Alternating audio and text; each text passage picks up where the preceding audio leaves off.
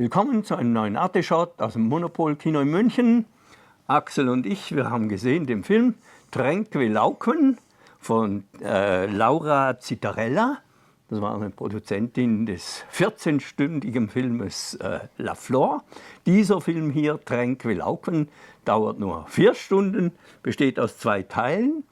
Und äh, etwas kann man vielleicht sagen, Trenquilauken ist ein Pueblo, ein Vorort von Buenos Aires, etwa 40 Kilometer westlich da. 400. 400 sogar. Ja, kein Vorort. Hast du genauer? Ja. Genauer. Da, wo, ist da, wo Null, das Land aber in die Pampa übergeht. Genau. Und vielleicht noch Folgendes, dass die Regisseurin sagt, äh, also offenbar Trenquilauken, den Ort gibt es und da wird auch viel rumgefahren, aber alles andere ist äh, freie Fantasie und ist Erfindung, die ganze Geschichte. Was ist das für eine Geschichte? Es sind mehrere Geschichten, die erzählt werden. Es wird halt äh, über diese vier Stunden ähm, sehr verschachtelt, äh, mit sehr langen Einstellungen, äh, mit sehr dialogarmen Szenen. Im Grunde genommen im ersten Teil die Suche nach einer Frau geschildert. Also zwei Männer suchen eine Frau. Ezekiel und Raphael, der eine war ihr genau, Fahrer, der andere genau. ist ihr Assistent. Sie ist eine Biologin, die auf der Suche nach einer noch nicht spezifizierten Art ist und genau, ist verschwunden. ja, sie macht sich einfach so wie, wie in, in Hermann Melvilles Bartleby, also irgendwie scheint sie keinen Bock mehr zu haben und äh, ist verschwunden. Ja. Und äh, allerdings äh, die Gründe sind nicht klar und äh, im Grunde genommen ähm, zieht eigentlich dieser Film seine, seine, seine Komplexität aus den Erinnerungen auch, die eingespielt werden. Also es gibt wirkliche mehrebenige ähm, Erinnerungsebenen, die, ähm, die dann auch dahin reichen, dass, eine, dass Liebesbriefe gefunden werden, die zitiert und angespielt werden. Ähm, die wiederum liegen in einem Band über eine russische Revolutionärin, die, ähm, ja, die, die, die auch eine Art politischer Selbstermächtigung und feministischer Selbstermächtigung erlebt hat. Alles Personen, die real sind.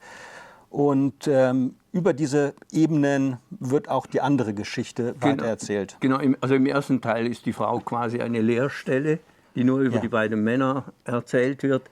Und im zweiten Teil, das stimmt, da sind dann so Hinweise, Literaturhinweise auch auf Cesare Pavese oder auf Lady genau. Godiva, genau. eine völlig schräge äh, britische Figur. Ja. Und äh, dort könnte man eigentlich fast sagen, gibt es dann so einen angewandten Feminismus in, in der Pampa.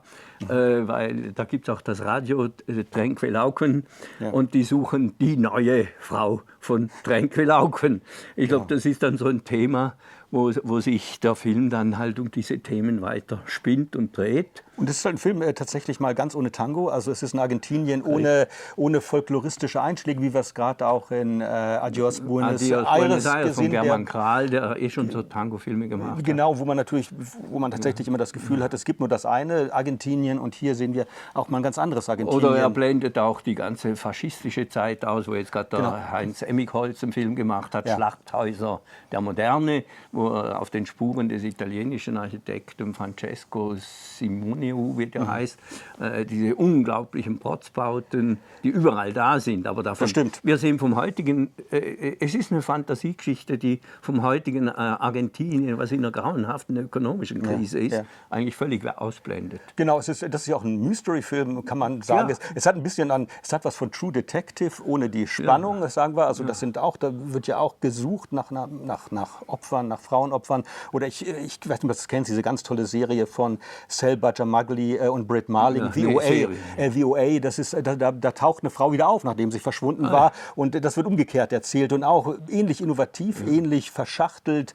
Äh, also und wirklich immer Nester der Erinnerung, der Nester des Flashbacks. Also das und, und da kommt dazu, dass, was, was mich bei lateinamerikanischen Filmen oft fasziniert, das ist einfach die Kultur der Telenovela, dass sie unglaublich langsam erzählen können. Ja. Und man kommt so auch ein bisschen durch das Land. Also äh, ein bisschen was sieht man ja dann ja, schon. Es, es hat was Meditatives. Also ich muss, ja. ich, ich, muss äh, ehrlich sagen, dass äh, ich habe den Film als Screener gesehen und äh, habe immer wieder auch auf 1,5-fache Geschwindigkeit gestellt, äh, weil ich einige Szenen unendlich lang fand. Also das habe ich gedacht, das, äh, das ist, das ist, äh, das ist tatsächlich auch, wenn ich komme einfach vom narrativen Kino, dass das mit einer grundsätzlich narrativen Spannung und die wird mir hier nicht gegeben. Das ist wie auf Entzug sein.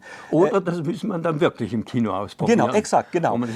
das heißt, wenn ich es nicht kann, dann wenn es die Möglichkeit besteht, dann versuche ich es schneller hinter mich zu bringen. Aber gleichzeitig habe ich auch Momente tatsächlich der meditativen Erkenntnis gehabt und konnte das genießen. Aber Wobei dann wieder im Gegensatz zum La Flore, diesem 14-stündigen Werk aus Argentinien. Ja. Äh, äh, das ist dann doch komplexer gebaut. Da wird quasi über die dramaturgische Struktur nachgedacht. Da kommt dann eine Stelle, wo es heißt, ja, die entwickelt sich wie eine Spinne und dann entwickelt sich alles anders. Sagen, nein, ist wie eine Ameise. Oder da geht es ums Drehen, da geht es um Spionagegeschichten. Äh, Also kann man überhaupt nicht zusammenfassen. Aber beim Drehen ist dann auch, dann wollen sie, da sind alle in Kostümen.